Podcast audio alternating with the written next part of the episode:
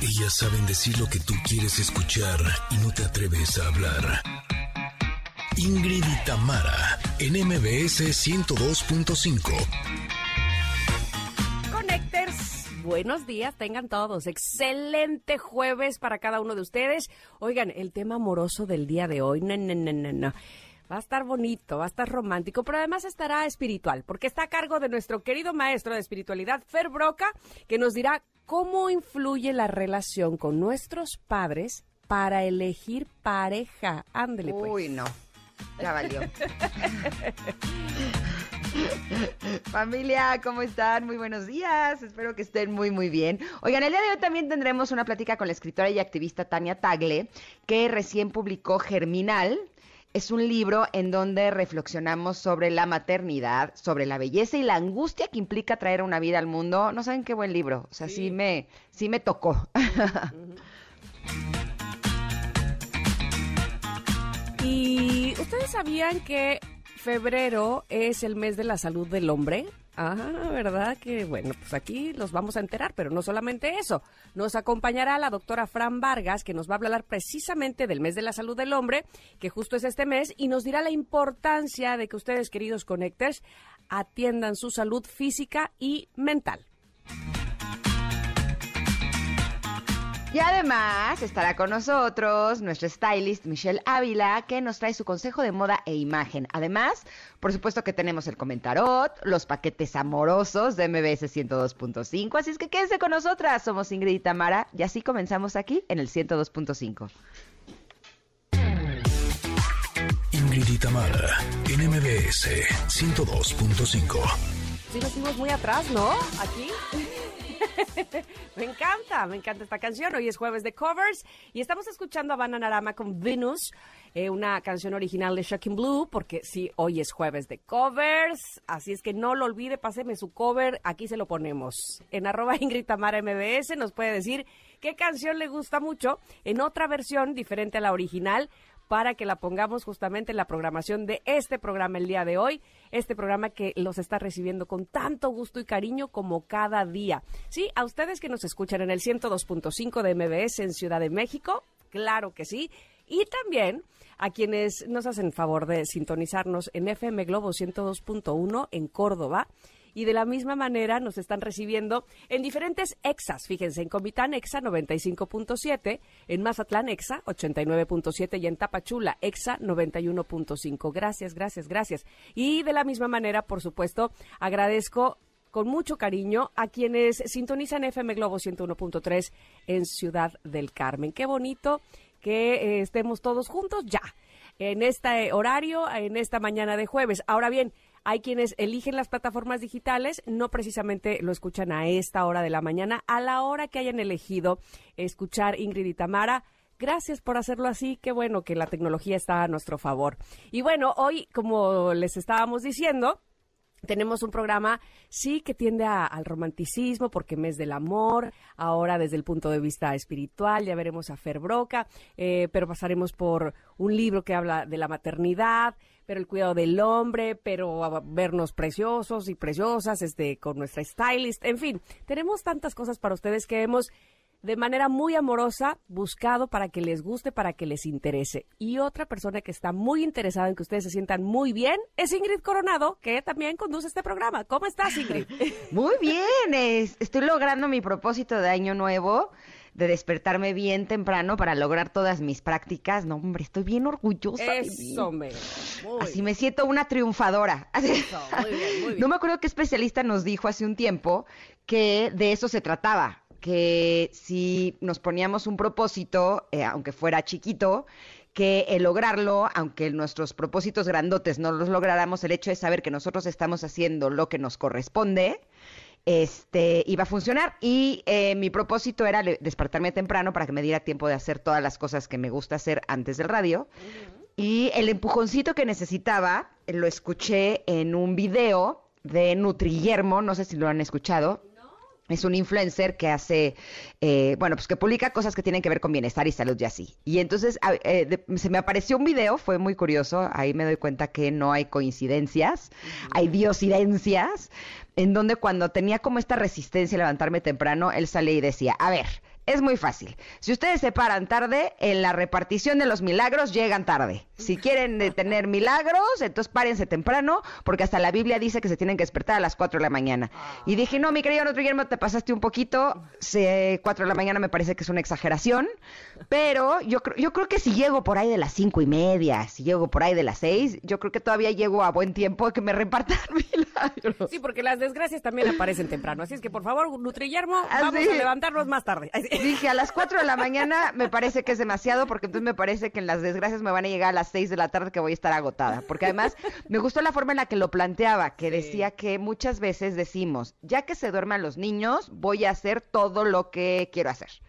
Y a las 9 de la noche o a las 8 de la noche ya estamos cansadísimos, ya no tenemos energía y demás. Y justo me pasó que eh, yo pensaba así.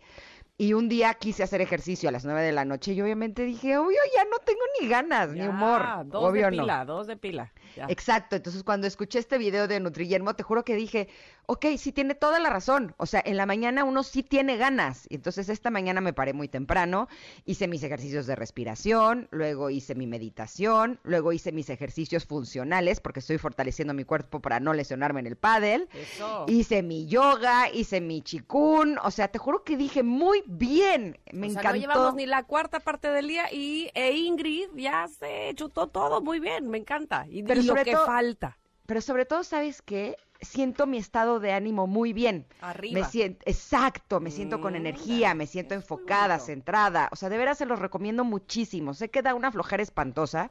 En el momento en el que suena el despertador, está esta tentación de decir, pero es que tengo tiempo. O sea, no es que me tenga que despertar a esta hora, ¿no?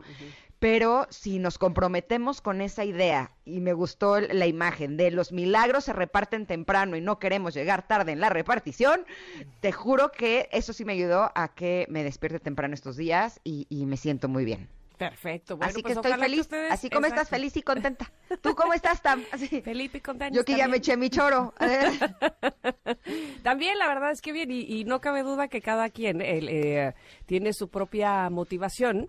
Habrá quien todavía no la esté encontrando, pero bueno, pues se trata de justamente, la, la vida es eso que sucede mientras la buscas. Así es que, por favor, ojalá que este programa también sea motivo de levantarse a tiempo, levantarse de buenas y demás, eh, y que les contagiemos de nuestra motivación. Bueno, pues ¿Sabes qué? A mí cuando me recomiendan algo y creo que me puede funcionar, lo que hago es que digo, me voy a comprometer 21 días. anda. Si en 21 días no sirve, ya, lo voto. Eso hice con la meditación, por ejemplo, cuando escuchaba que era muy buena y yo la practicaba una vez cada mes y decía, es una cochina de eso, no sirve, ¿no? Y además es aburridísimo y además me duele el cuerpo y me da comezón.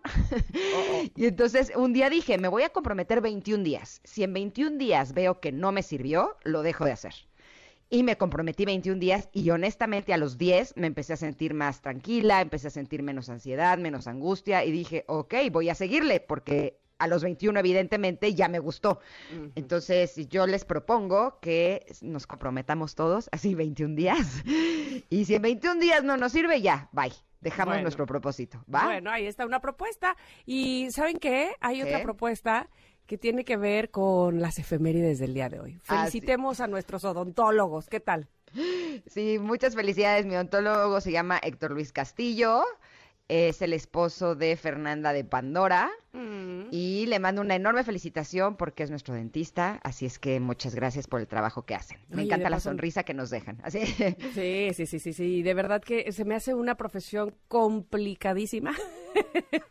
cuando, cuando tú das un servicio, das una, sí, cuando das, eh, vamos, lo- para lo que estudiaste, ¿no? Tu, tu oficio. Pero la gente que va contigo va con ganas de no ir, qué complicado, ¿no? que te, probablemente te tenga miedo y diga, ay, no, el dentista, el odontólogo, no. Pero bueno, gracias a ustedes podemos mantener una salud dental perfecta. Y también Muchas felicidades, a Dina Fonserada, que es la odontóloga de mis peques. Así que gracias por este trabajo que hacen. De hecho, los voy a invitar al radio, fíjate, ahorita estoy Ándale. pensando que nos den consejos. Exacto. Este, creo que estaría padre. Pero el día de hoy también es el Día Internacional de la Pizza. Yum. ¿Cómo me gusta la pizza? O sea, Ay, qué delicia. es, es algo que, que realmente sí me fascina. Em, le pongo además su quesito vegano y entonces no me cae pesada. La verdad es que me encanta. Muy bien. Y justo este día es porque en el año 2017 la pizza fue declarada Patrimonio Inmaterial de la Humanidad por la UNESCO. ¿Qué tal?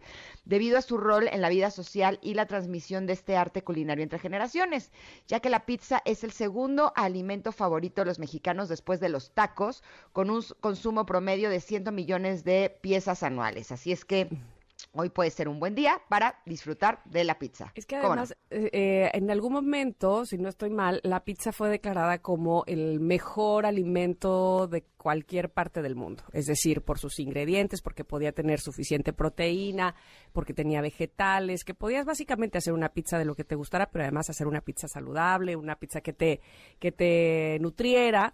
Y entonces por eso es que eh, la nombraron como el mejor alimento del mundo. Fíjate. Mira, fíjate, fíjate, fíjate, fíjate, fíjate. A mí me encanta la pizza, qué delicia. Y la puedes hacer en casa, o sea, de verdad que puedes ahí modificarle ciertas cosas y sigue siendo una pizza deliciosa. Órale, qué cool. Oye, eh, le quiero mandar un abrazo a Ana Francisca Vega, que me está escribiendo que Dina también es la dentista de su hija. Ah, bueno, bueno. Abrazo grande, Ana Francisca. Gracias por escucharnos. me encanta saber de ti. Oigan, y también les tenemos buenas noticias a todos nuestros connectors. A ver, ¿tienen pareja? A ver, ¿cómo va la relación? Les preguntamos esto porque les va a interesar lo que tenemos que compartirles, porque ya se viene el 14 de febrero y queremos regalarles nada más y nada menos que terapias de pareja. si les llama la atención, lo único que tienen que hacer es mandar un correo a premios.mbs.com. Ahí nos cuentan brevemente en un video el motivo por el que creen que necesitan esta terapia y listo. Aguas, ¿eh? Porque tienen hasta el 13 de febrero para enviarnos esta información. Me encantó esta promoción que tenemos en el 102.5. sí. Totalmente, me parece buenísima también. Así es que ya saben, estamos esperando sus videos. Y tenemos pregunta del día. Sí que la tenemos. Me gusta también la pregunta del día, que es ¿qué película romántica les hubiera gustado protagonizar? ¿O cuál es su eh, película romántica favorita de esa, esa que verían 120 veces y las mismas 120 veces harían... así suspirarían. la tuya es cuál? Híjole, no, no sé, este... Este, es que esta no es tan romántica para el amo y de hecho ahorita está de aniversario, me parece que está cumpliendo 10 años y sus eh, los actores de esta película que son Kate eh, Kate Hudson y Matthew McConaughey. Ah, pero 20 años, ¿no? Está cumpliendo. ¿20 añños? Sí, sí, sí. Ah, bueno, la de How to Lose a Guy in 10 Days, Cómo perder un hombre en 10 días, es mi película no tan romántica, pero sí romántica que amo. Es comedia romántica, finalmente. Comedia romántica, me encanta, sí, sí, sí. Pero sí termina juntos, ¿no? Sí, claro. Entonces sí es romántica. Sí, sí, sí, sí, sí, sí. Ay, me encanta. O sea, porque además es súper lúdica. O sea, yo la he visto varias veces y cada que la, la veo, te juro que digo, híjole, yo hago eso. Así. todo eso, todo lo malo. Híjole, híjole, yo la estoy regando. Así, oh, híjole, yo también hago eso. Así. Pero ya, ya llegará ese Matthew McConaughey a tu vida. Así que con todo y todo, diga, va. A ver. Órale, va. no, la verdad es que con, con, el tiempo me he ido puliendo, porque sí creo que muchas de las cosas que uno no debe de hacer, uno no debe de hacer, o sea, no solo porque pierda un hombre, sino porque no, no, van de acuerdo con tu poder personal, ¿no? Exacto pero es un peliculón. Si no la han visto, se las recomiendo enormemente. Bueno, pues yo les recomiendo Only You, Only You, que a mí me gusta mucho esa película. Only You. Exactamente, solo tú. Eh, protagonizada por eh, Marisa Tomei y por eh, Robert Downey Jr. Es una película que me encanta, me encanta, simpatiquísima. Eh, todo sucede en Italia. De verdad que les va a encantar esa película y cómo eh, todo surge a partir de que ella se hace un ideal de que se tiene que casar con una persona que sea así, así, así, así, así, así, y que se llame así. O sea, es impresionante su cuadradez. ¿Y le sale así? Tienen que verla, por favor, tienen que verla, es muy buena. Es noventera, pero de verdad que los dos, muy jóvenes y muy guapos, lo hacen perfectamente bien. Bueno, vamos de hecho, ¿cuál es tu género mm, eh, de películas favorito? Me gusta mucho, sí, la comedia romántica, pero este, no sé si tengo algún favorito en especial, pero sí, la, disfruto mucho la comedia romántica también. Y dice Janine que la de ella es Amelie. También es, su padrísima. Oh, a mí me encanta. Ustedes recomiéndenos películas de comedia romántica, que son nuestros géneros favoritos para que podamos verlas. Y nos vamos a ir un corte, porque ya se nos hizo bien tarde. Nos va a quedar bien poquito tiempo para comentaros, pero no importa. Vamos y volvemos. Somos Ingrid y Tamara y estamos aquí en el 102.5. Regresamos. Es momento de una pausa. Ingrid y Tamara en MBS 102.5. Ingrid y Tamara en MBS 102.5. Continuamos. Hoy, para el comentarot, elegimos una publicación que nos encontramos que se me hizo preciosa. Y dice lo siguiente. Chica, mírate. Todo lo que ha pasado en tu vida lo has manejado. Trabajas duro, eres fuerte, ambiciosa, resiliente, eres genuina y leal. Cualquiera que no lo valore, no te merece. Eres una reina. Ahora se los leo a ustedes, connectors hombres. Chico, mírate, todo lo que ha pasado en tu vida lo has manejado. Trabajas duro, eres fuerte, ambicioso, resiliente, eres genuino y leal. Cualquiera que no lo valore, no te merece. Eres un rey. Me encantó.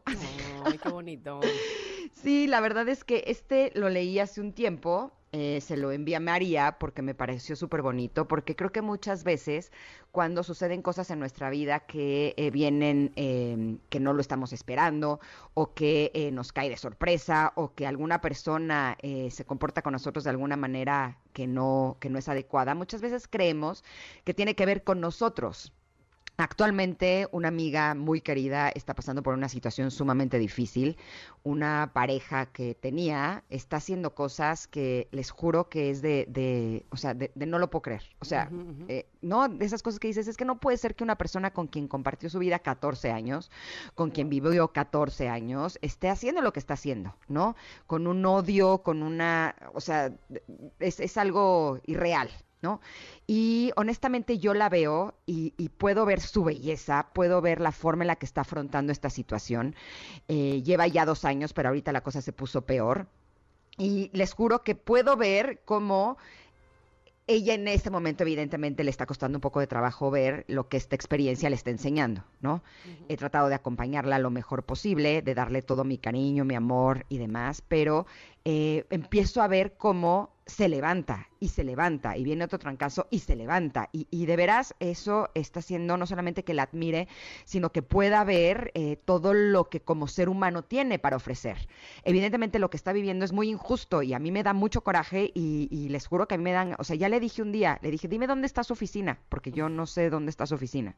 Y voy a ir a hablar con él y le voy a decir que por qué tiene tanto odio que qué es lo que quiere no porque a mí me parece increíble que se esté comportando de esta manera pero lo que en lo que me, me quisiera enfocar en este momento es en, en, ver la forma en la que ella se está fortaleciendo, en la forma en la que está demostrando el amor que le tiene también a sus hijas, ¿no? Mm. Y, y, las cosas que está logrando, mm. aunque esté pasando por el peor momento de su vida. Y yo creo que cuando estamos en esos momentos en donde sentimos que la vida nos está arrastrando, cuando sentimos que estamos dentro de la ola y nos está revolcando, cuando alguien nos está lastimando de esa manera, mm. yo creo que abrazarnos a, a este a este texto, eh, yo creo que nos puede ayudar a salir adelante. Así es que si ustedes conectores están pasando por un momento así, evidentemente espero que esto les esté sirviendo. ¿Tú, Tam? Fíjate que leo el texto y en la parte donde dice, cualquiera que no lo valore, no te merece, empezando por ti.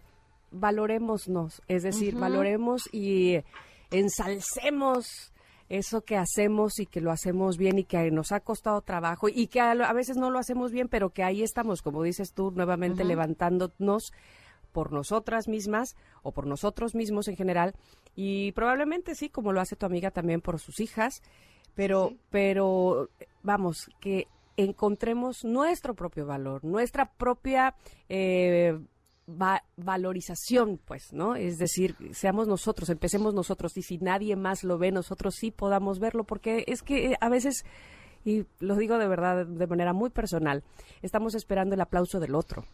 El que el otro diga, ah, no, entonces sí, ahora sí, uy, qué fuerte, ah, entonces sí soy fuerte. ¿Verdad que sí? Así. Sí, sí. y entonces nadie nadie sabe tanto de la fuerza y de lo que hemos eh, padecido y tenemos, hemos tenido que pasar y subir y bajar hasta llegar hasta donde podamos finalmente en paz eh, vivir y estar, ¿no? Más que nosotros mismos. Yo creo que nadie, nadie, aunque nos vean de cerca. Qué bueno que tú estás ahí y que eres parte de su red de apoyo. Eso, sin duda alguna, es algo que eh, seguramente a tu amiga le va a servir tantísimo y, y, uh -huh. y, y, se va a apoyar de ti y del, y del, resto que esté junto con ella. Pero qué importante que ella y todos, pues, nos... Eh, nos demos ese valor, nos demos ese aplauso, ese apapacho, esa palmada, esa, eso, vamos, este, sí, hay veces que va uno pecho tierra, ¿no? y vas arrastrando la cobija, pero cuando volteas atrás te das cuenta que no estás en el mismo lugar en el que empezaste, sin duda alguna. Así es que eso, por supuesto, cuenta y cuenta mucho. Y sabes que, ayer eh, me hizo una entrevista un influencer que se llama Nayo Escobar de Monterrey. Eh, él tiene una historia de vida impresionante, la verdad, súper súper linda, de inspiradora, ¿no? de, de, fortaleza y de cómo salir adelante. Y me gustó porque a través de la entrevista que me iba preguntando sobre algunos capítulos de mi vida, de pronto llegaba y me decía, ¿te das cuenta que esto, que podría haber sido algo negativo, te llevó a esto? Y yo, ok, y en eso, seguía contando mi vida, ¿no? ¿Te das cuenta que esto te llevó a esto? Y te, que juro que dije, o sea, sí vale la pena que hagamos eso nosotros con nuestra propia vida, ¿no? Eh, evidentemente mi amiga ahorita no, no puede ver todo lo que esta experiencia la, está llenando y la está fortaleciendo, o sea, cómo esta persona, aunque la quiere dañar, de alguna manera la está ayudando, porque la persona en la que ella se está transformando es, es una persona mucho más bella de lo que era antes, ¿no? Y yo puedo ver atrás de mis historias como esas historias tan dolorosas y tan fuertes también me ayudaron a transformarme y a, poder apreciar la vida y a verla eh, con otros ojos y desde otra perspectiva, ¿no? Que finalmente esa es la intención de las situaciones difíciles. Pero si ustedes están pasando por un momento así, yo espero que este texto les sirva y que todos juntos nos demos cuenta que a veces la vida parece que no es justa pero cuando salimos adelante, adelante a través de la adversidad nos damos cuenta que sí somos mejores seres humanos y que tenemos mayor capacidad de ser felices. Perfecto, pues ahí está eh, posteada para ustedes, como cada día nuestro comentarot en arroba Ingrid Tamara MBS. Disfrútenlo, profundicen, eh, compártanlo, es para ustedes. Vamos a ir un corte, ay, lo logramos, ¿eh? Regresamos rápidamente porque tenemos, por supuesto, más para ustedes aquí en el 102.5. Somos Ingrid y Tamara en MBS. Es momento de una pausa. Ingrid y Tamara, en MBS 102.5. Ingrid y Tamara, en MBS 102.5. Continuamos. Uy, qué bonita canción, Moon River. El connector, escuchen bien, el connector que nos diga vía Twitter, arroba Ingrid Tamara MBS, de qué película es esta canción, se va a llevar un pase doble para el concierto de Jorge Drexler el próximo 16 de febrero, en el Auditorio Nacional. Así es que a contestar, queridos connectors, arroba Ingrid Tamara MBS, de qué película es este tema de Moon River y listo, se lo lleva, se lo lleva, se lo llevó. Oigan, febrero, sí, el mes del amor, pero también el mes de la salud del hombre. Por eso está con nosotras la doctora Fran Vargas, a quien le doy la bienvenida, precisamente para que nos platique qué tienen que hacer los hombres en este mes, que evidentemente tendrían que hacerlo siempre, cuidar de su salud, pero bueno, siempre que se focaliza un mes en algún padecimiento o en alguna cuestión de salud, es para que precisamente lo hagamos, pongamos, puntualicemos ahí y no se nos escape nada. ¿Cómo estás, doctora? Bienvenida. Hola, ¿cómo están, Ingrid? ¿Cómo estás, Sam? Pues muchas gracias, gracias por el espacio. Y pues sí, justamente este mes se celebra el mes de la salud del hombre y lo que intentamos todos los profesionales de salud es poner el dedo en el renglón para eh, mostrar a la población cuáles son un poquito las enfermedades que, que tienen por edad, por sexo, etcétera. Entonces, pues quiero empezar diciendo la esperanza de, de, de vida en los hombres del 2018 a la fecha ha sido, eh, actualmente es de 72.4 años pero en 2018 era de 72.2 años. Realmente ha crecido poquito, ¿no? A comparación como el de las mujeres, que el de las mujeres era de 76, 77 años y actualmente es de 78.8. O sea, ha crecido en comparación del hombre mucho. ¿Y por qué es? Porque las enfermedades metabólicas y crónicas son los que más afectan a los hombres. Los hombres tienen menos hábitos de vida saludable que conllevan a que tengan más padecimientos crónicos. ¿Como cuáles? Número uno, diabetes mellitus, es lo que más aqueja a la población. Cardiopatía isquémica, que significa eh, es eh, cuando se bloquean las arterias que llevan sangre al corazón. Cáncer de próstata, enfermedades vasculares, Y eh, eh, quinto, pero no menos importante, la cirrosis eh, y otros padecimientos del hígado, ¿no? Por consumir alcohol. Estos son los padecimientos que más llevan, que más tienen. No necesariamente son los por los cuales fallecen, pero son los padecimientos que ocasionan más comorbilidad en los hombres en México.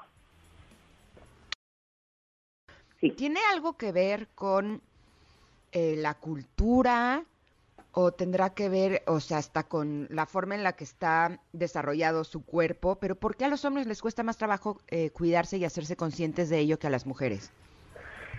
Hay un estudio bien interesante sobre la relación del estrés laboral con la aparición de enfermedades.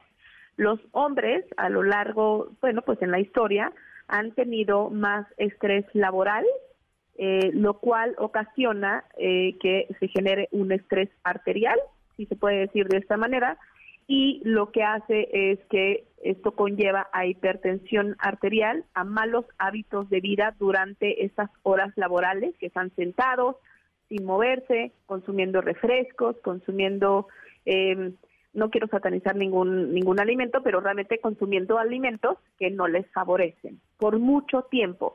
Tienen menos eh, capacidad de hacer ejercicio físico, tienen altos niveles de estrés y el estrés, lo que decía, genera hipertensión y a su vez diabetes y esto puede llevar obviamente a infartos vasculares, a infartos cerebrales y cardíacos, ¿no? Yo una vez tuve un novio que no se cuidaba mucho y ya después corté y demás, y tuvo un tema de salud importante y después me escribió y me dijo, ahora voy a tener que comer como tú.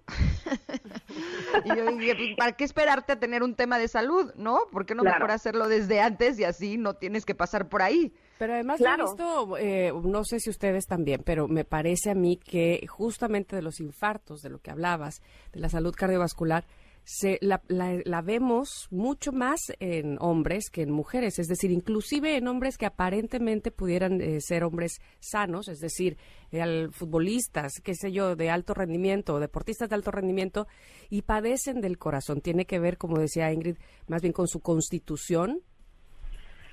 Pues mira, la verdad es que es cierto que el ADN juega un papel eh, muy importante en las enfermedades, ¿no? Si eres genéticamente predispuesto a X o Y, pero han habido ya varios estudios que mediante lo que siempre digo, ¿no? El ejercicio físico, una buena alimentación, disminución del estrés con meditación y con una vida menos eh, caótica mentalmente, o sea, pensamientos negativos y catastróficos, esto puede llevar a incluso modificar eh, esta probabilidad, ¿no? De ahí la epigenética.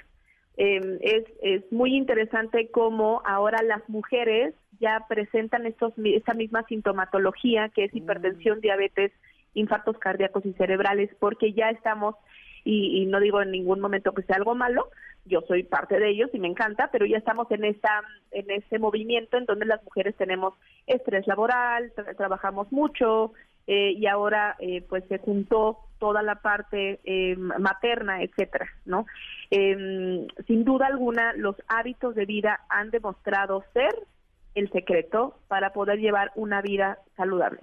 Eh, y sé que lo digo mucho y lo repito, sin embargo, eh, como conclusión, me gustaría platicar de verdad que aunque se sientan bien, acudan a revisiones periódicas, que a partir de los 40 años, de los 35 años, nuestro cuerpo ya no es el mismo de siempre, ya no nos podemos comer tantas gorditas, mm. tantos tacos, tantos refrescos, tomar tanto alcohol, no dormir, etcétera y tenemos que empezar a revisarnos porque nuestro cuerpo empieza a un declive, ¿no? Tanto hombres como mujeres, pero los hombres tienen más tendencia a esto porque tienen más em, más tiempo sentados, sedentarios, con mayor estrés, ¿no? Es, a esto se le ha relacionado.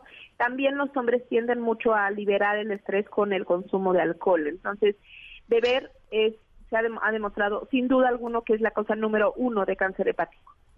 Entonces, y, los tumores malignos es la tercera causa de muerte en hombres. Entonces, pues intentar em, descubrir nuevas maneras para canalizar nuestro estrés, bueno, o su estrés en los hombres, que sea eh, no mediante el alcohol, sino mediante meditación, mediante psicoterapia, mediante ejercicio, e intentar eh, reducir eh, la parte dañina, dejar de fumar, es muy importante. Comer mejor indudablemente y hacer ejercicio, por lo menos 2.5 horas a la semana. Totalmente de acuerdo contigo. Dime una cosa, Fran. Así como las mujeres eh, al año vale la pena que hagamos la mastografía, el papá Nicolau, incluso el perfil tiroideo, a los hombres, ¿qué estudios son los que se les recomiendan? A partir de los 40 años es indispensable que los hombres chequen su eh, próstata. La próstata crece y se puede convertir en cáncer. Además, los exámenes metabólicos, como son eh, químicas sanguíneas, para ver cómo estamos de triglicéridos, lípidos, colesterol, cómo está el corazón, electro, electrocardiogramas es indispensable en los hombres.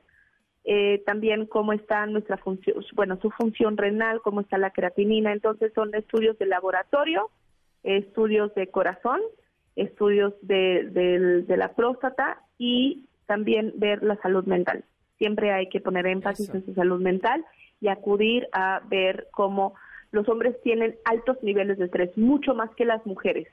Las mujeres tenemos mayor tendencia a poderlos sacar llorando con emociones, etcétera, y ellos tienen todavía ese, ese tabú, si se puede decir así, aquellos no lo pueden llorar o no lo pueden sentir, entonces tienen más afectación eh, de salud mental que se convierte a estrés crónico, que se convierte en el infarto. Pues es que es justo el estilo de vida tiene que ver con todo, ¿no? o sea, no solamente nos están compartiendo de algunas personas que, eh, algunos hombres que murieron muy jóvenes siendo deportistas, alimentándose bien, pero a lo mejor no tenían prácticas para el manejo del estrés y el manejo de las emociones. Y si creo que no trabajamos en todo, eh, ahora sí que en todas las áreas, ¿no? Cuerpo, mente y espíritu, pues sí, eh, nuestro cuerpo lo puede resentir. Te agradecemos muchísimo, Frank, que hayas estado con nosotros. ¿Dónde te podemos encontrar? Eh, pues muchas gracias. Nada más para cerrar, me gustaría decir la definición de la salud. La salud es el estado, eh, es el equilibrio biológico, psicológico y social de, del ser humano, no solamente la ausencia de enfermedades. Entonces tengamos eso muy en cuenta. Me pueden encontrar en Twitter como DraMFB. Eh, ahí estoy para lo que necesiten. En cualquier momento eh, estamos a la hora. Muchísimas gracias por su tiempo y muchas gracias por escucharme. Gracias a ti, doctora Fran, por tan importante información que nos compartes. Nos escuchamos próximamente. Nosotros vamos a ir un corte, vamos a regresar con la escritora eh, Tania Tagle, que viene a presentarnos, como ya decía Ingrid muy temprano, un ensayo llamado Germinal que está fabuloso. Ya lo verán ustedes, ya lo escucharán de su propia voz. Somos Ingrid y Tamara y nos escuchan aquí en MBS. Volvemos. Es momento de una pausa. Ingrid y Tamara en MBS 102.5. Ingrid y Tamara en MBS 102.5. Continuamos. Ustedes saben, Connectors, que a mí me gusta muchísimo leer realmente podría decir que leo mucho y ahora con el radio llegan a mis manos muchísimos libros que la verdad disfruto enormemente. Pero creo que hay algunos autores que tienen la capacidad de conectar con el lector desde las primeras palabras. Y ese es el caso de Tania Tagle, que es nuestra siguiente invitada. Ayer empecé a leer su libro Germinal y les voy a decir, o sea, nada más cómo empieza el libro, para que se den una idea. Dice, la tarde de febrero, en la que dos líneas moradas aparecieron con timidez en la prueba de embarazo que sostenía en la mano. O sea, en ese instante me arrastró a aquellos momentos donde yo estuve en un momento así. Pero si ustedes creen que esto fue interesante, conforme fui leyendo este libro, me fui adentrando a esta experiencia de lo que es el embarazo, la maternidad. Fue, fue realmente un viaje, un viaje completo y por eso nos da un enorme gusto tenerla en este momento en este programa para que nos cuente de este ensayo que es Germinal. ¿Cómo estás, Tania? Buen día, bienvenida. No te escuchamos. No te escuchamos. Permítenos un segundito porque algo pasó. A ver, ¿puedes hablar otra vez? Ahí estás. ¿Ya? ya, ya te escuchamos. ¿Cómo estás, Tania? Bienvenida. Bien, muchas gracias por invitarme. Eh, yo ya eh, platiqué, ya compartí un poco eh, de lo que se trata este ensayo germinal, pero me gustaría que lo hicieras tú, en tus propias palabras y en tu propia experiencia. Claro que sí. Bueno, Germinal es eh, un ensayo que en realidad eran dos proyectos, ¿no? En, algún momento cuando yo estaba embarazada empecé a escribir una especie de bitácora diario de embarazo porque estaba pues pasando por, por eh, un embarazo muy difícil, me sentía muy sola, me sentía muy incomprendida. todo el mundo decía que estaba en la mejor etapa de mi vida y yo no lo estaba viviendo de esa manera. Entonces empecé a escribir esa, ese diario de embarazo y yo ya estaba investigando y escribiendo otro texto sobre eh, los milagros y lo monstruoso en la cultura. Eh, estaba llevando estas dos escrituras de manera paralela y un día me di cuenta pues que eran el mismo proyecto y que lo que yo estaba eh, investigando sobre cómo nos relacionamos con lo monstruoso eh, estaba muy, muy imbricado y muy cerca de lo que yo estaba sintiendo en mi proceso de embarazo y al revés. Entonces, pues decidí hacer un mismo proyecto donde yo hablaba de este, de este proceso que es la gestación y de cómo lo estaba viviendo y de las transformaciones que estaba viviendo y al mismo tiempo de cómo nos relacionamos con el monstruo, pero como, con el monstruo como una figura que nos confronta, como una figura transgresora, que nos hace preguntarnos cosas, que nos da miedo porque, porque se nos parece, eh, pero no es exactamente igual. Entonces, eh, de ahí surge esta primera parte del libro y bueno, ya las demás eh, reflexiones. Efectivamente, me parece que es una línea muy delgada entre lo milagroso, lo de ensoñación que nos cuentan, que nos dicen que aparentemente tendríamos que sentir o que ser durante el embarazo y lo monstruoso que podría convertirse en nuestro cuerpo, nuestro carácter, eh, nuestra relación con los demás y con nosotros mismos. Hiciste catarsis ahí, Tania, porque yo eh, estoy segura de haber leído ese libro, bueno, si ahora eh, eh, influyó en mí, no me imagino haberlo leído en el momento de mi embarazo. La verdad es que sí, es, es, un, es, un, libro que me ayudó mucho a, transitar esa etapa que estaba siendo muy difícil para mí.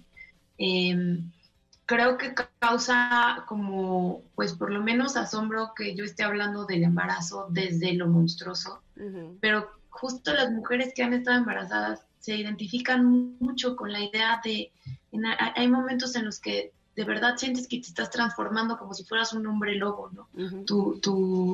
Tus emociones, tu psique, tu cuerpo, todo de repente ya no lo reconoces, no te reconoces a ti misma, dices, yo no lloraba por esto, yo no me enojaba por esto, yo eh, no me veía de esta manera, ¿no? Porque hasta la cara te cambia. Em, entonces todo ese proceso y para mí sí estuvo muy cerca de, pensarlo como un proceso monstruoso, pero insisto, no en un sentido negativo, sino como, en un sentido de un acontecimiento que me está enfrentando a algo para lo que no tengo ni palabras ni herramientas para comprender. Que para mí eso es un monstruo. Claro. Sí, de hecho, eh, sé que hay algunas mujeres, conozco varias mujeres, que la experiencia de estar embarazada les parece maravillosa, que dicen, es cuando mejor y más feliz he sido. Bueno, no, no es mi caso. O sea, yo sí me sentía así como tú lo describes en el libro, en donde además eh, las hormonas me estaban jugando muy, muy chueco y, y sí, lo recuerdo como una experiencia monstruosa, una experiencia difícil, desconocida. Aún así regresé tres veces, ¿no? Pero eh, porque, la muchacha. porque lo que me enamoré fue de lo que sucede después. Pero me llamó la atención que hay una parte de tu libro en la que hablas de que trataste de investigar lo más posible eh, cuando estabas embarazada, sentías que si recopilabas la suficiente información, que si estudiabas como si fuera alguna especie de examen de graduación, muy poco después aprendí que era solo el propedéutico de la maternidad, estaría más tranquila yo soy de las tuyas. O sea, yo también me leí todos los libros y qué esperar cuando estás esperando para ver si así eh, llegaba un poco más preparada. Y me di cuenta de que no, que realmente es una experiencia muy personal y que todas las mujeres lo vivimos de formas distintas y que lo que mejor podemos hacer es estar acompañadas de alguien que haya vivido una experiencia similar, ¿no? De alguna mujer, de algún experto, para que nos dé pues algunas, algunos tips, algunas herramientas que podamos utilizar. No me dio el tiempo para terminar el día de ayer libro, pero mi pregunta es si tú crees que Germinal podría ser una buena compañía, una buena guía para una mujer que esté embarazada.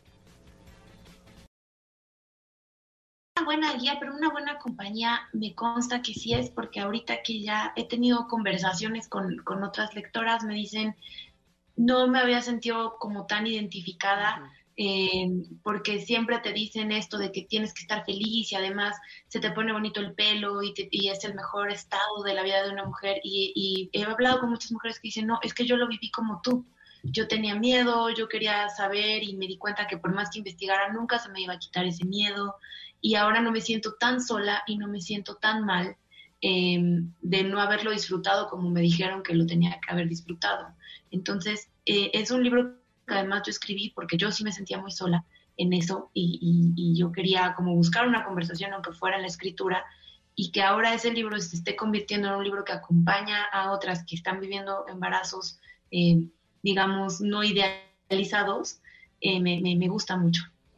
Tania, desde tu perspectiva, ¿termina en algún punto la transformación? ¿Y qué pasa cuando termina, si es que piensas que sí? Porque lo que ocurre para mí, para mí un embarazo es una metamorfosis. Eh, ya nunca vuelves a ser la misma persona que fuiste. ¿no? Em, a, lo mejor ese, ese tránsito de, estar gestando, pues sí, obviamente termina.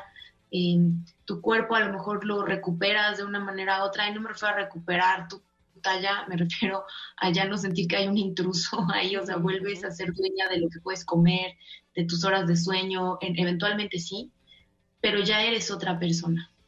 Eh, sí, te, te, te convierte en alguien más. Y creo que el, viaje para mí de la maternidad es, es descubrir en quién me convertí expones, porque estoy totalmente de acuerdo contigo. Eh, creo que el, caso de las mujeres que lo hemos vivido así como una experiencia monstruosa, no solamente el hecho de tener a nuestros hijos en nuestros brazos o tenerlos acompañándonos en el camino es una experiencia mágica, maravillosa, la que yo en lo personal más disfruto en mi vida, sino que tú como mujer sí tienes una transformación importante y no vuelves a ser la misma, pero en un muy buen sentido. Dime una cosa, Tania, ¿dónde te podemos encontrar además de en Germinal, este ensayo maravilloso que escribiste? Mis, redes sociales, eh, estoy en Twitter, estoy en Twitter como Tania-Tagle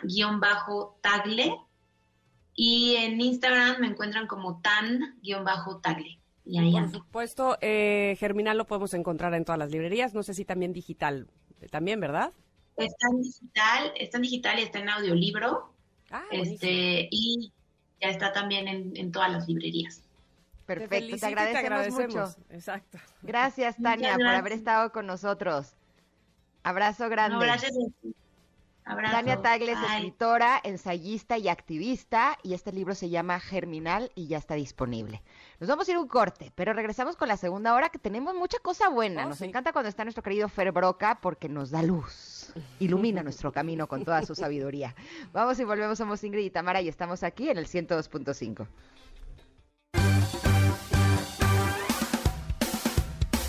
Es momento de una pausa. Ingrid y Tamara en MBS 102.5.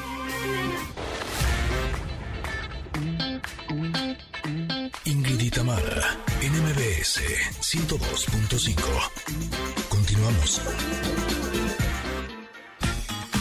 Familia, comenzamos la segunda hora de Ingrid y Tamara, pero hace unos momentos tuvimos una interesante plática con la escritora y activista Tania Tagle, con quien platicamos sobre la belleza y angustia que implica la maternidad es un libro que me ayudó mucho a, transitar esa etapa que estaba siendo muy difícil para mí. Creo que causa como, pues por lo menos asombro que yo esté hablando del embarazo desde lo monstruoso. Justo las mujeres que han estado embarazadas se identifican mucho con la idea de, hay momentos en los que de verdad sientes que te estás transformando como si fueras un hombre lobo.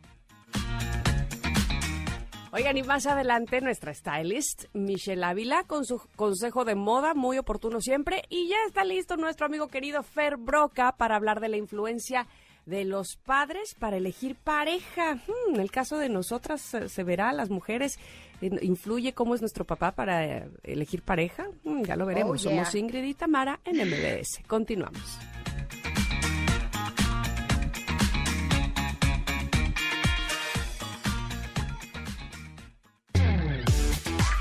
Ingrid Tamara, NMBS 102.5. Ingrid Tamara en espíritu y conciencia con Fer Broca Qué buena canción le pusieron a nuestro querido Fer. Ahora sí estamos con todo, ¿eh? ¿Cómo estás? Bienvenido. Súper contento y, y sabes que yo vi, pero no vi. Ustedes. No vi.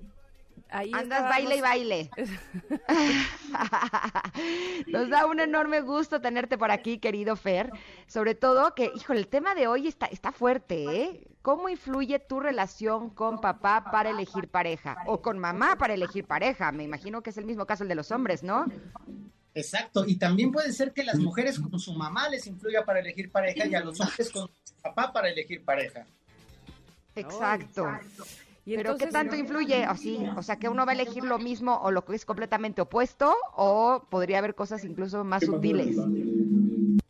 En general es un movimiento mucho más sutil, pero tendemos a buscar encontrar a un papá o una energía como la que nos hizo falta de papá o la que como la que esperábamos o deseábamos de papá o de mamá o como bien lo apuntas, la energía opuesta, es decir, quiero algo que sea totalmente diferente.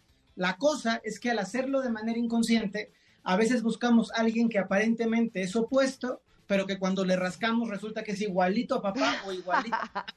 y es decir, no, si yo no quería esto, y hoy tenemos que aprender cómo es que podemos ser conscientes para no repetirlo. Me parezco a mi suegra, a lo mejor. ¿No? Tamara ama a su suegra, como paréntesis. yo amo a mi suegra, entonces, ojalá. este, pero bueno, en todo caso, sí, claro, vemos esta figura eh, en el caso de, Ingrid y yo vemos la figura eh, masculina, ¿no? En, nuestra familia, en nuestra casa. Y digamos que tenemos ese ejemplo y esa, eh, ese patrón. Y entonces, de alguna manera, vamos siguiéndolo, ¿no? Porque además, bueno, en mi caso, por ejemplo, que vi a mis papás todo el tiempo juntos, 42 años, pues entendí que así se, se relaciona una pareja, hombre-mujer, o sea, de, esa manera una, pareja en este caso heterosexual. Entonces, como dices tú, de manera inconsciente busqué eso, ¿no? ¿O cómo? Sí, sí, es, es que nosotros tenemos modelos del mundo bien limitados, porque solo crecemos en la crecemos. Entonces, si tú ves a tu papá gritándole a tu mamá y ves que tu mamá es tan cantante y tan sonriente, para ti es natural que el hombre le grite a la mujer y que la mujer sonría. Si tú ves un papá que es medio hogareño y baquetón y tu mamá es la que sale, trabaja y chambea, para ti así funciona el mundo. Cuando somos pequeñitos, nunca tenemos un modelo de realidad distinto. Y lo que nos va ocurriendo es que hay información que entra a, nosotros de forma muy racional, muy visible, pero también hay una gran cantidad de información que nos llega de forma inconsciente. Y a veces tú secretamente, aunque no viste a tu mamá sufrir, sabes que algo de tu papá le lastimaba. O al revés, aunque tú nunca viste a tu papá quejarse, sabes que la frialdad de tu mamá le hacía daño. Y esa parte inconsciente que captaste, que no fue tan clara, que nadie te platicó, también se queda en ti y de una forma muy compulsiva, muy de repetir patrones, buscas ya sea a una persona que te genere el mismo tipo de daño o lo que es peor, sin darte cuenta, tú haces ese daño a una persona que te quiere. Y esta es una parte importantísima de entender porque le cobramos facturas a nuestras parejas por historias que vivimos en casa que nada tienen que ver con la pareja. Ahora, la parte que me preocupa es en la que dices que a lo mejor de principio son diferentes, pero cuando le rascas tantito, ya no. Me acuerdo que en alguna ocasión, no me acuerdo en un taller o en algo así, me pidieron hacer una lista de cuáles eran como las cosas que sí me gustaban de mis parejas en mi historia y cuáles son las que no me gustaban. Y sí, las que no me gustaban sí tenían que ver con lo mismo. Lo que pasa es que esas cosas no salieron prontito. Entonces, eh, uno conoce a una persona y uno cómo le rasca así para que salga eso que a lo mejor a nivel inconsciente estamos atrayendo y no nos estamos dando cuenta. Hola, ¿qué tal? Me llamo Ingrid. Le voy a rascar un poquito porque... le vas a decir, hola, primera cita, primero te rasco y luego te doy mi teléfono. Exacto, primero te rasco y luego nos besamos, porque no vaya a ser que me guste el beso y la rascada no. No, se me hace, se me hace que te van a decir, órale, va.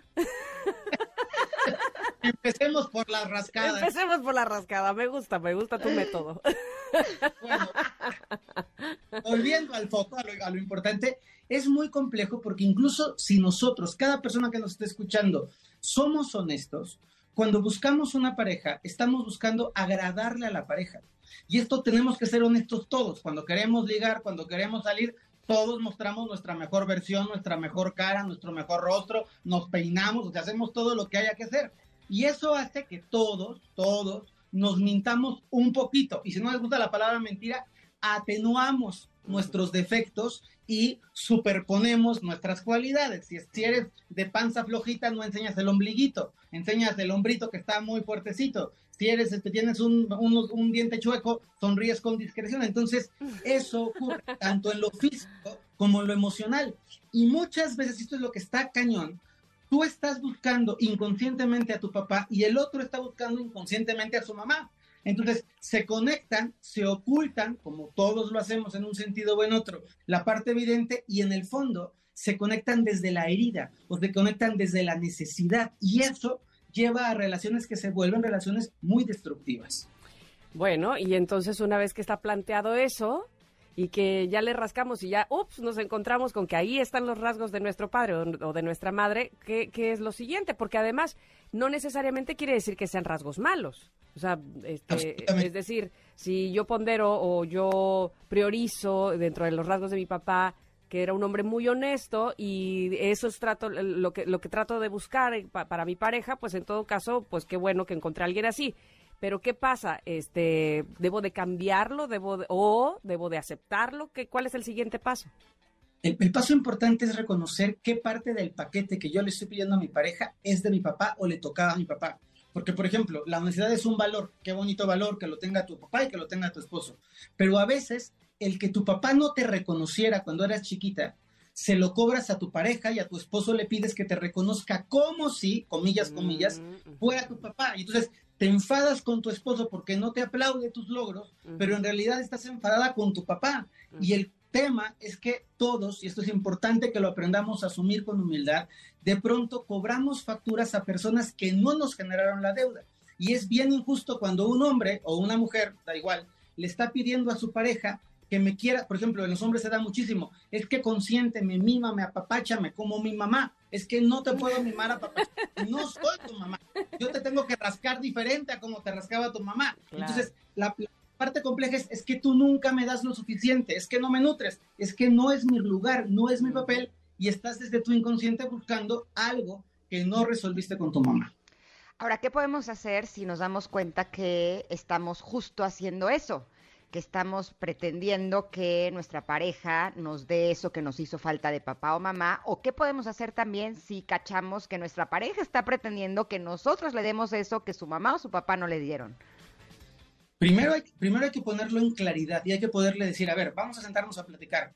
Esto que me estás pidiendo, ¿me lo estás pidiendo a mí o es algo que tú le pedías a tu mamá y que tu mamá no te dio y me estás traspasando a mí? Y al revés, esto que yo estoy demandando de ti, por ejemplo, hay muchísima gente que tiene una figura paterna o materna infiel y cuando se casan están todo el tiempo observando, checando, como tratando de, encontrar la infidelidad del otro y el otro no es infiel. Entonces es tu bronca con tu papá, es tu bronca con tu papá. Regla número uno, observo. ¿Qué es mío?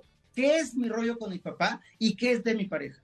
y tengo que hacerme cargo que lo que es de mi papá no se lo puedo cobrar a mi pareja. Y luego, segundo elemento, que es un elemento muy importante, el poder dialogar con tu pareja presente y poderle decir, ¿sabes qué? Sí estoy bien lastimada porque mi papá le puso el cuerno a mi mamá está con la escoba y el trapeador. Entonces, tengo mucho miedo, pero si te lo cuento, te lo comparto y entiendo que es mi rollo de mi papá con mi mamá y no mi rollo contigo, la pareja también puede decir, ah, perfecto, te echo la mano, si te genera tranquilidad, soy muy transparente. Si te genera calma, llego este, tempranito a la casa. Pero cuando hay diálogo y hay comprensión, el inconsciente pierde fuerza. Hay que recordar que el inconsciente es como un caballo muy brioso, muy grandote. Y cuando nosotros no tenemos la rienda de la, de la, inconsciencia bien tomada, el inconsciente nos puede llevar a vivir, a pensar, a suponer, a proyectar, a generar, incluso a terminar una relación de pareja sana por una enfermedad que no está en la relación de pareja, sino en tu historia con tus papás. Tenemos que ir a un corte, pero es que me está saltando algo en la cabeza. Fíjate, cuando estabas hablando de eh, quiero que me apapaches como mi mamá, lo primero que pensé fue esta eh, inmadurez que yo escucho a veces y, digo, ah, ¿cómo, ¿cómo puede ser posible que se lleguen a esos grados de inmadurez? Claro, como si fueras hijo y madre o hija y padre. Cuando escucho que dicen, pídele permiso a mi, a mi mujer, este, dile, o sea, como si fuera la mamá, ¿no? No, es que mi mujer no me va a dejar, mejor pídele tú, pero entonces es este rol de soy el hijo, ¿no? Este, y, y, y entonces e, ella es una autoridad aquí como si fuera mi madre. Pero bueno, ya vamos a hablar de eso porque yo creo que hay varias acciones que hacemos de manera inconsciente, me queda claro, pero de manera sistemática también, que nos demuestra que nos ponemos en ese lugar del hijo y la madre o de la hija y el padre, ¿verdad? ¿Regresamos con eso? Regresamos con eso. Pero que conste sí. que habemos muchos hombres que pedimos permiso no porque sea mamá, sino porque luego nos cobran toda la semana. ¿Ves? ¿Qué te estoy diciendo? No hay pretexto. No, no, no, no, no, no. Volvemos con eso. Estamos con Fer Broca y regresamos aquí a MBS al 102.5.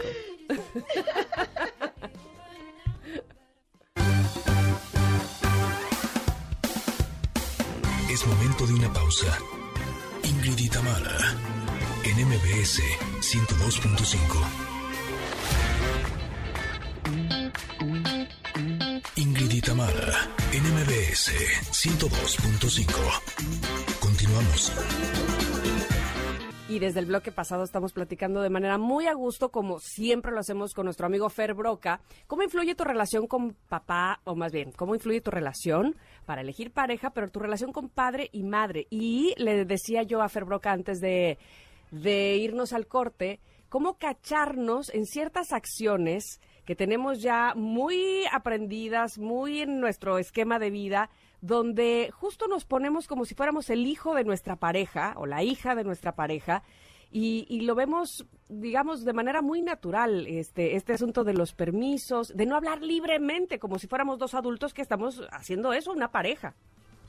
Totalmente. Además hay muchas cositas que se nos van instalando en el inconsciente. Por ejemplo, esto de decirle papi o mami a tu esposa, no va, no es correcto. Por más lindo y bonito que suene, o mija, o sí niña, sí bebé, estas cosas no son correctas. Dile mi amor, puchurronquito, pastelito, o lo que quieras, pero no le digas mi favor, porque eso genera un desequilibrio. Y otro comportamiento muy común es cuando frente a los hijos, la esposa o el esposo es sigue así, le voy a decir a tu papá, como si fuera tu papá también, o sea, te voy a acusar con el adulto de la casa que no está aquí.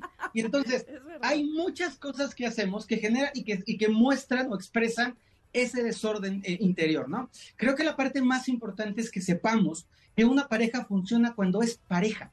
Y suena un poco, un poco eh, bobo, pero es que realmente en muchas relaciones de pareja son relaciones disparejas.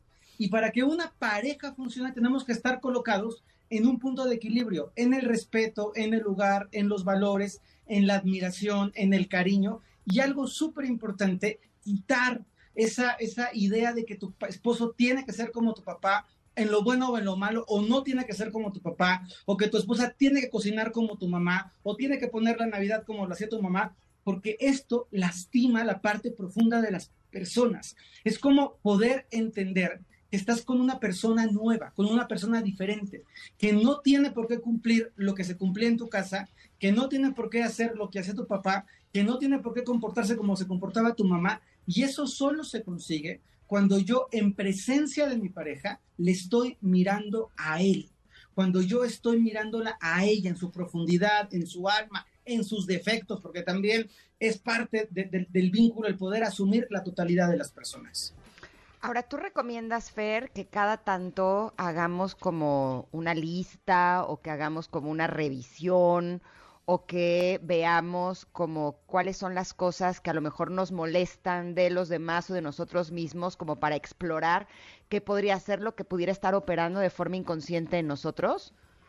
Sí, claro, pues esto, esto, es una, esto ya es maestría en desarrollo humano porque ya estoy haciendo un uso consciente y cuando yo hago una lista, me doy cuenta. Y me parece que es algo tremendamente útil. Y además, no solamente en un, en un entorno de pareja, sino como, periódicamente hacernos un check-up interior de decir cómo estoy esta semana, qué me, qué me funcionó, qué no me funcionó, qué me detonó, este, en dónde estaba mi tolerancia, qué son las cosas que me quedaron incompletas, porque eso, Ingrid, de una manera muy bonita, nos va a ir permitiendo al estar más limpios nosotros de expectativas, de heridas, de traumas, de, programas inconscientes, podernos relacionar no solamente con la pareja, sino con tus hijos, con tus jefes, con el mundo, con el universo y con la vida de una manera mucho más asertiva y saludable. Híjole, viene a mi cabeza ahora un ejemplo al revés, donde es ella la que asume el papel de madre, ¿no? Este es él preguntando más bien, eh, ¿puedo comer pizza con cebolla? Esto es real, ¿eh? ¿Puedo comer pizza con cebolla? Le preguntó a ella porque después el aliento, ¿no? Y ella volteó así como, bueno, está bien, ¿sabes? Como una mamá que te autoriza y yo me quedé así de, es neta. este, y entonces sí se puede dar de un lado que nos, nos achicamos y queremos ser este el hijo, pero también puede ser que haya otro tipo de personalidades donde tenemos muy claro que nosotros somos como el padre o la madre de nuestra pareja, ¿no? También hay que bajarle ahí. Por supuesto, y además aquí hay algo bien importante. Si alguien se coloca en el lugar de madre, es porque al hombre moda colocarse en el lugar de hijo. Aquí, aquí, es, no hay un, uno que sí y uno que no. Aquí sí, uno está desacomodado, los dos. Y entonces, claro, le tengo que preguntar por la cebolla, pero a lo mejor la esposa es la que decide sobre a qué lugar vamos de vacaciones, cómo se hace el presupuesto, este, qué albañil va a venir a la casa, y entonces me conviene ser el hijo porque no tengo responsabilidad. Se suele dar, esto es un ejemplo que podría acomodarle a muchísima gente, que las personas que son súper controladoras toman un rol de poder de papá y de mamá y las personas que son como bastante más baquetonas y que no les gusta la responsabilidad, nadan de muertito y pagan el precio de preguntarle si puede comer cebolla o si puede invitar a los amigos el domingo, pero hay una compensación negativa, porque esto no fortalece la relación. Nos damos cuenta que estamos mal acomodados.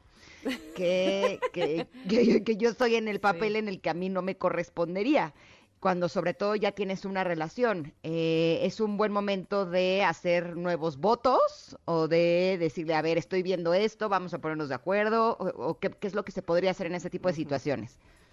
Siempre es un buen momento para resolver las cosas. Yo creo que eso es algo importante en, al mensaje a toda la gente. O sea, no importa si tienes 70 años, no importa si llevas 40 de casado, siempre hay un momento para corregir. Y esto se me hace algo hermoso como la esperanza de no porque hemos hecho algo mal que 20 años, tenemos que seguirlo haciendo mal otros 20. Entonces, sí, sí es un buen momento. Y la parte importante es que quien se da cuenta, o sea, si yo estoy colocado como hijo de mi esposa y me doy cuenta, me toca a mí corregir cada vez que me vuelvo a cachar en esa posición.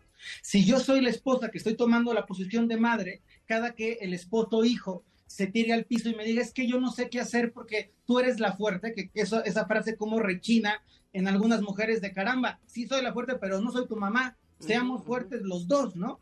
Cuando, cuando está este tirarte encima la responsabilidad que tú digas, no la tomo, resuélvelo tú. Es que no sé, pues aunque no sepas, resuélvelo tú. Y no me voy a hacer cargo, porque hay que ser responsables de que a veces esas personas que son como, como adolescentes o como niños o como niñas, porque esto no tiene nada que ver con el género, esto puede ser de, de cualquier forma, están en una posición así porque la pareja les permite estar en esa posición. Es el típico de, no me alcanza para la colegiatura, ah, bueno, yo la pago. Es que no me alcanza para el gas, ah, no te preocupes, yo lo pago. Es que yo no sé cambiar el foco, yo lo cambio. Y a que tú sigas haciendo cosas, vas permitiendo que él siga diciendo, pues menos foco sé cambiar. Cuando el trabajo sano es, pues si no sabes cambiar el foco, aprende en YouTube. Y si no puedes pagar la escuela, ve a pedir prestado. Es, es verdad, hazte cargo. Entonces, es importante la conciencia y la acción de lo que nosotros podemos hacer. Y, es que y hacer eso incluso cuando nosotros somos los padres, ¿no? O sea, si ya tenemos a, chavos adolescentes, también enseñarlos a que se hagan cargo de sus cosas, porque aunque yo sea su mamá, no voy a ser su mamá toda la vida, ¿no? Es que la línea bueno, es muy delgada. que sí, ibas a ser su mamá toda la vida, no le vas a o sea, pero... los toda la vida. No, no voy a recoger sus calcetines toda la vida. O sea, voy a ser su mamá toda la vida, pero no voy a estar haciendo ese trabajo como si fuera un bebé, ¿no?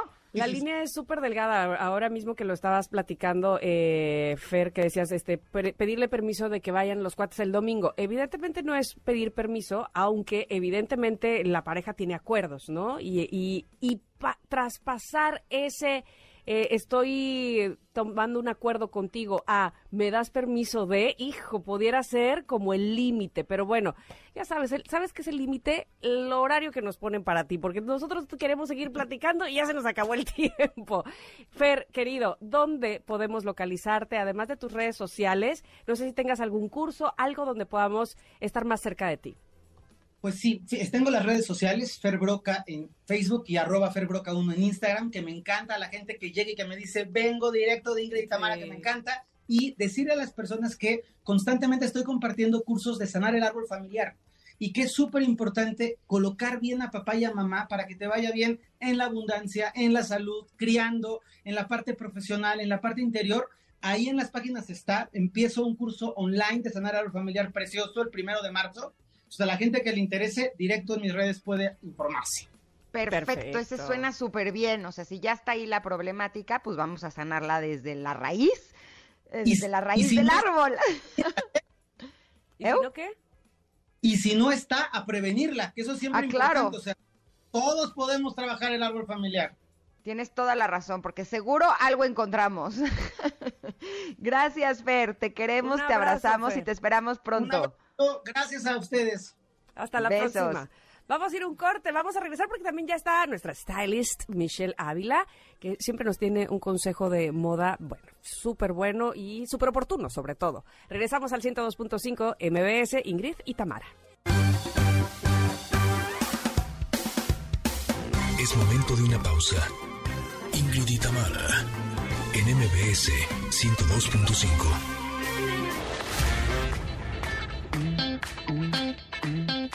y Tamara, NMBS 102.5. Continuamos. ¿Les ha pasado con exters que de pronto odiaban algo de la moda y ahora lo adoran? Como que el gusto nos va cambiando, ¿no? ¿No te sientes tú también así, Tam? Sí, sí, sí, sí, sí. De repente digo, ¿en qué momento me puse esto si antes no me gustaba? No, o que dices, yo jamás me pondría eso. Y de pronto pasa un tiempo y pues uno ahí se lo anda poniendo. Pues justo esas cosas que antes odiábamos en la moda y ahora las adoramos, las vamos a platicar con nuestro stylist, Michelle Ávila, que ya está con nosotros. ¿Cómo estás? Están, chicas? Híjole, sí, la verdad siento que bastantes veces, al menos a mí me ha pasado de, lo veo y digo, en mi vida lo voy a usar y acto siguiente al mes ya lo traigo puesto. ¿Por qué nos pasa eso? ¿Por qué nos pasa eso? Porque ese es el efecto de la moda. que la, la tendencia es, acuérdense que cuando llega y son como propuestos que de repente lo vemos muy esporádicamente, si nosotros la aceptamos, esa tendencia se vuelve moda. ¿Y qué es cuando, o sea, cómo es cuando es moda? Que lo vemos demasiadas veces hasta que la mercadotecnia nos llega al cerebro y decimos, me lo quiero poner. Sí, como que nos, como que nuestro ojo se, se acostumbra, ¿no? Sobre todo cuando son cosas como muy eh, propositivas o diferentes o, como, como muy fuertes, ¿no? Ajá. Siento que nos acostumbramos a verlo muchas veces y ya después decimos, ok, está bien, sí, me atrevo, ¿no? ajá, como que ya no, ya no vamos a espantar a los demás cuando, cuando, cuando, cuando nos vean con, con esa tendencia puesta, ¿no? O sea, como decía, bueno, ya, ya me animo porque los demás se están animando y la verdad es un efecto muy real en tendencia y en moda. Entonces voy a platicar de aquí, o sea, de algunos que yo tengo, pero seguro ustedes tienen otros y que nuestros conectes también nos escriban y nos digan, a mí me pasó con este, incluyendo accesorios, incluyendo corte de pelo como el que, oh my god, me acabo de hacer, que es el. Ay, quiero verte. fleco? Me puse fleco, me puse fleco y apenas después de 15 días se está acoplando. Como Emily in Paris. No, el mío es como más, eh, como de Jennifer López, como más, como, cortina, como para ya sabes, pero es muy tupido y sí me costó un poco de trabajo, pero valió la pena porque como no me, no, como que no me atrevo a cortarme el pelo, o sea, porque como que el mío, mi estilo es muy largo, y decía, ya me tengo que cambiar algo, entonces me animé con el copete y es algo que, se los juro, desde, o sea, y ahorita digo, y no lo vuelvo a hacer, ¿no? Pero seguro en cinco años lo voy a volver a hacer. me conozco, dices. me conozco, o como el tuyo, Tam, que el tuyo sí es bastante recto, ¿no? Sí, bueno, ya me lo dejé crecer, precisamente traigo banks ahora, pero este, pero me conozco, sé que voy a volver acá como cortinas, como Jennifer López precisamente decía Michelle, que o sea, ya se abrió. Se abrió y, y, aunque no está del mismo largo que el resto de tu cabello, queda como por abajo de los ojos. Ajá. Digo, lo, lo, voy a poner al rato en mis redes para que tengan dudas. Lo estoy buscando y no lo encuentro en tus redes, de hecho. Sí, en arroba Michelle Ávila Stylist, ahí voy a estar poniendo todo lo que amamos y odiamos el día de hoy que platicamos aquí con mis amigas. Oigan, a ver, acuérdense, por favor, yo me acuerdo en la secundaria los mocasines con calcetines blancos.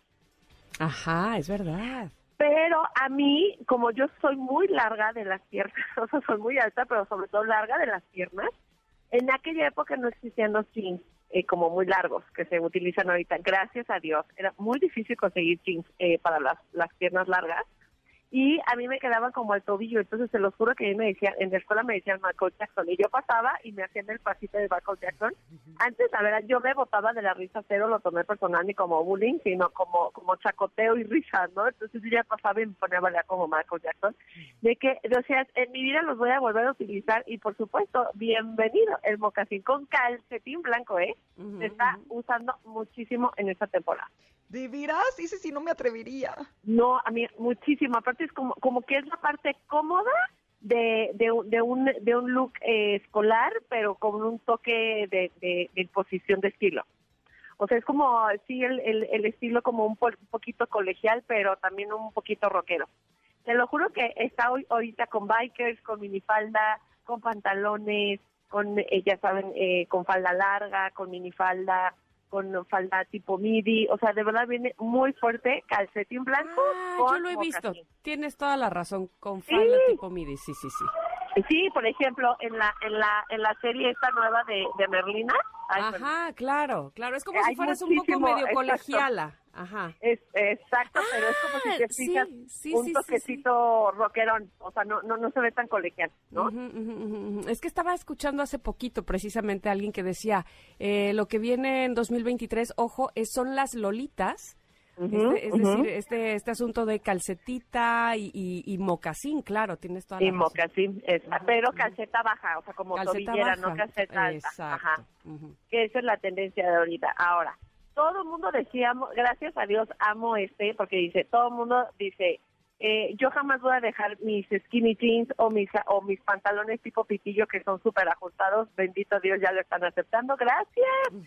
Y están adoptando los boot, em, como los boot cut o los pantalones que vienen un poquito más amplios de la parte inferior de la pierna, que amo.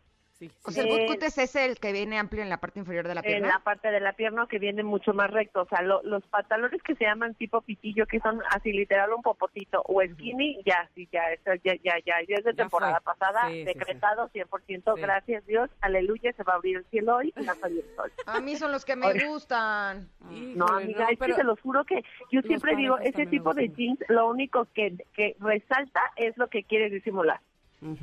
Sí, sí, sí. O sea, quieres disimular cadera, te las va a resaltar. Quieres disimular tu pierna ancha, te las va a resaltar.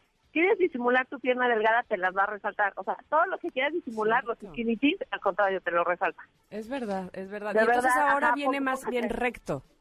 Eh, vienen mucho más en recto y más amplios de la parte inferior. ¿Y altos? ¿Altos de cintura o no? Alto de cintura, high rise.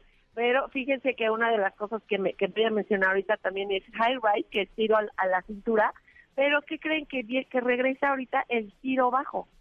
Oh. O sea, la cadera otra vez. Cadera? No, no, no, el tiro, el tiro, el tiro, el tiro, el tiro. Una o sea, como Diego Schwenning en UO, ¿así? ¿Cómo? Como Diego Schwenning en UO, ah, ¿así? Ah, exactamente, o sea, el tiro ya es como más relajado. Nada más tengan mucho cuidado porque ah. les puede potencializar la parte de la, de la cadera, hacérselas visualmente más anchas, o sea, con peso. Entonces, eso no, no, no sé qué tanto me agrade, la verdad. Los, eh, las plataformas, chicas, las plataformas, las tipo que son como, ¿se acuerdan de aquella marca de la, de la suela roja? Sí. eran unas plataformotas y unas, eh, unas tacones tipo aguja, pues regresa.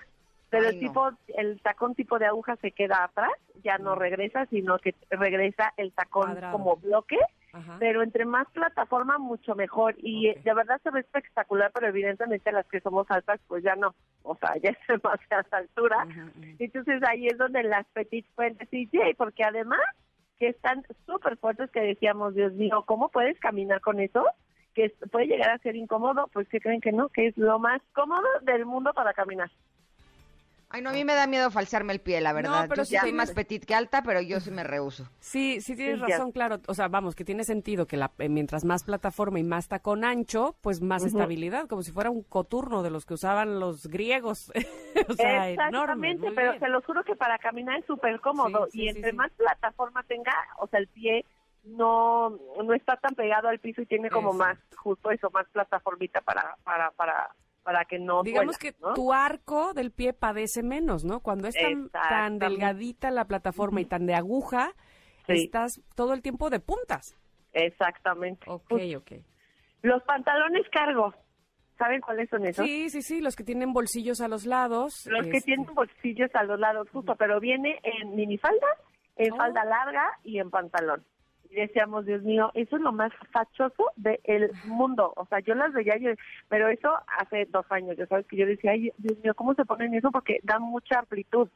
Y efectivamente, el que está en tendencia ahorita, que decimos, van a ver si no van a tener uno, gracias a Dios, yo les voy a decir algo, en rebaja me compré una falda cargo. ¡Woohoo! ¡Le atiné! Muy bien.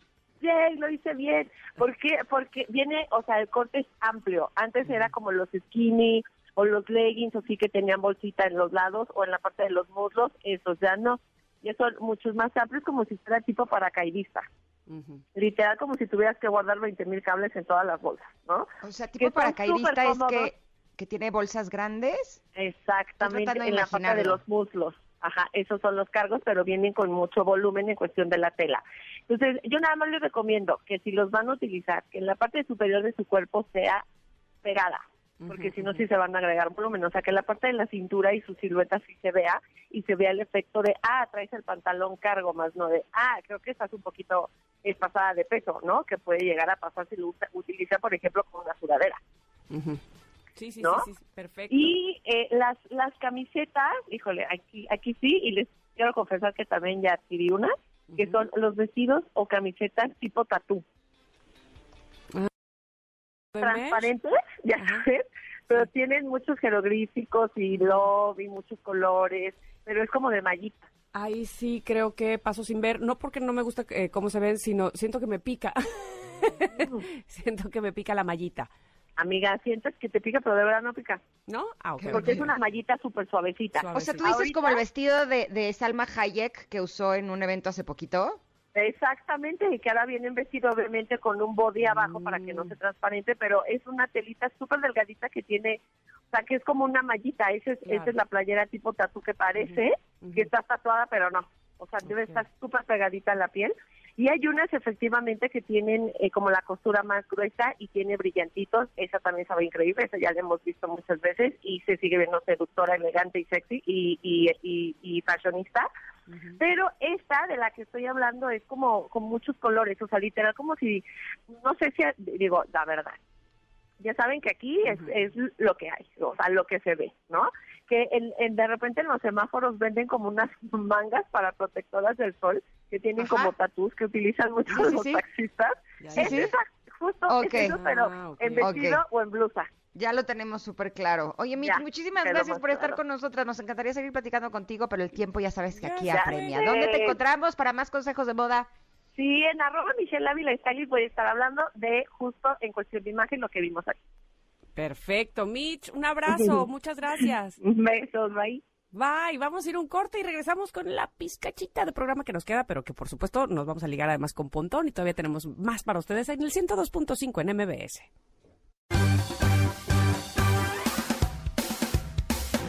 Momento de una pausa.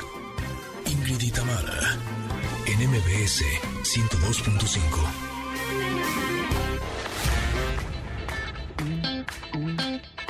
Ingrid y en MBS 102.5. Continuamos. Gracias. Bueno, bye. bye.